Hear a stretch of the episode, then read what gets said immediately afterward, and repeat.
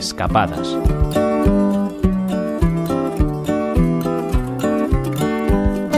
Es uno de los grandes artistas del siglo XX de la pintura española y una figura imprescindible del vanguardismo de nuestro país.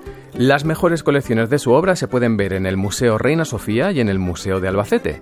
Hasta este último nos escapamos hoy para conocer el trabajo de Benjamín Palencia.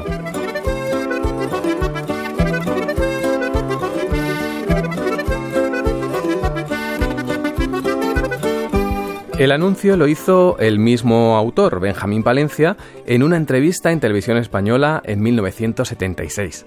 Tenía intención de donar al Museo de Albacete una colección de cuadros suyos.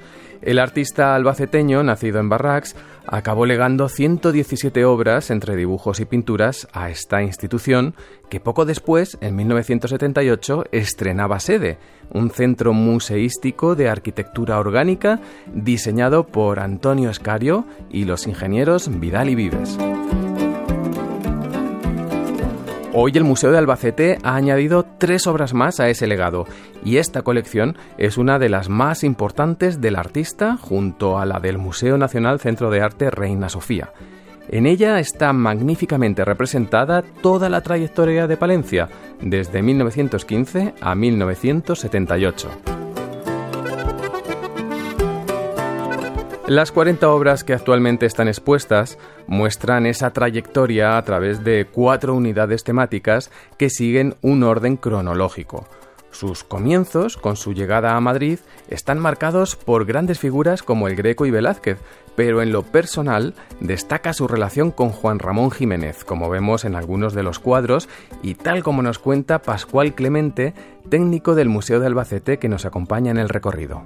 Eh, es un cierto homenaje a la obra de Juan Ramón Jiménez, al libro, a la, literatura. Eso es debido porque Benjamín Palencia acompañaba a Juan Ramón Jiménez a los talleres de imprenta, allí veía esos arquetipos, a esos encuadernadores, haciendo sus trabajos, a esos grabadores, luego eso se queda se, grabado en su retina y luego lo plasma en una serie de obras que se han conservado como en esta que podemos ver en el encuadernador o en otra en el grabador que se conserva en una colección particular. Juan Ramón Jiménez introdujo a Palencia en el círculo de creadores de la residencia de estudiantes. Así fue el pintor de la generación del 27. Él fue, por ejemplo, el que diseñó el logo de La Barraca, la compañía teatral de Lorca, de la que llegó a ser director artístico. La irrupción de las vanguardias marca una segunda época en su obra, muy prolífica y en la que funda la que después se llamó Escuela de Vallecas. De este periodo vemos en el museo una obra surrealista muy curiosa que nos habla de algo que hicieron también otros autores como Picasso, la transposición idealizada de las representaciones pictóricas de antiguas culturas. En el año 1924, Blas Taracena, que fue un arqueólogo de ese yacimiento y también museo y director del Museo Numantino de Soria, eh, hace una publicación titulada La cerámica ibérica de Numancia. Esa publicación sabemos que estaba en la biblioteca de Benjamín Palencia. Benjamín Palencia por la OGEO y hay una serie de obras, entre ellas esta, la del Museo de Albacete, obras, dibujos surrealistas de la década de 1930, donde la influencia de la cultura celtibérica está presente.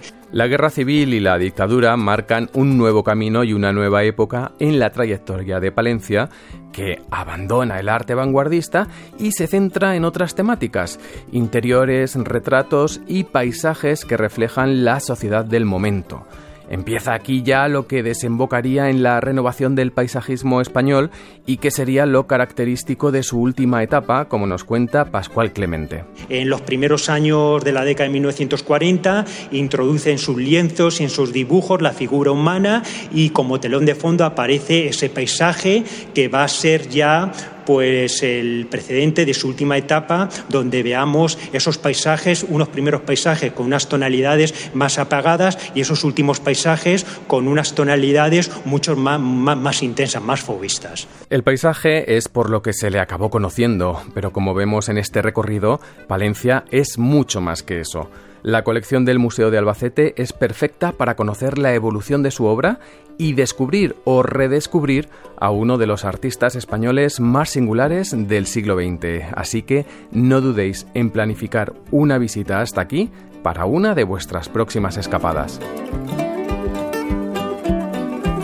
Oscar Checa, Radio 5, Todo Noticias.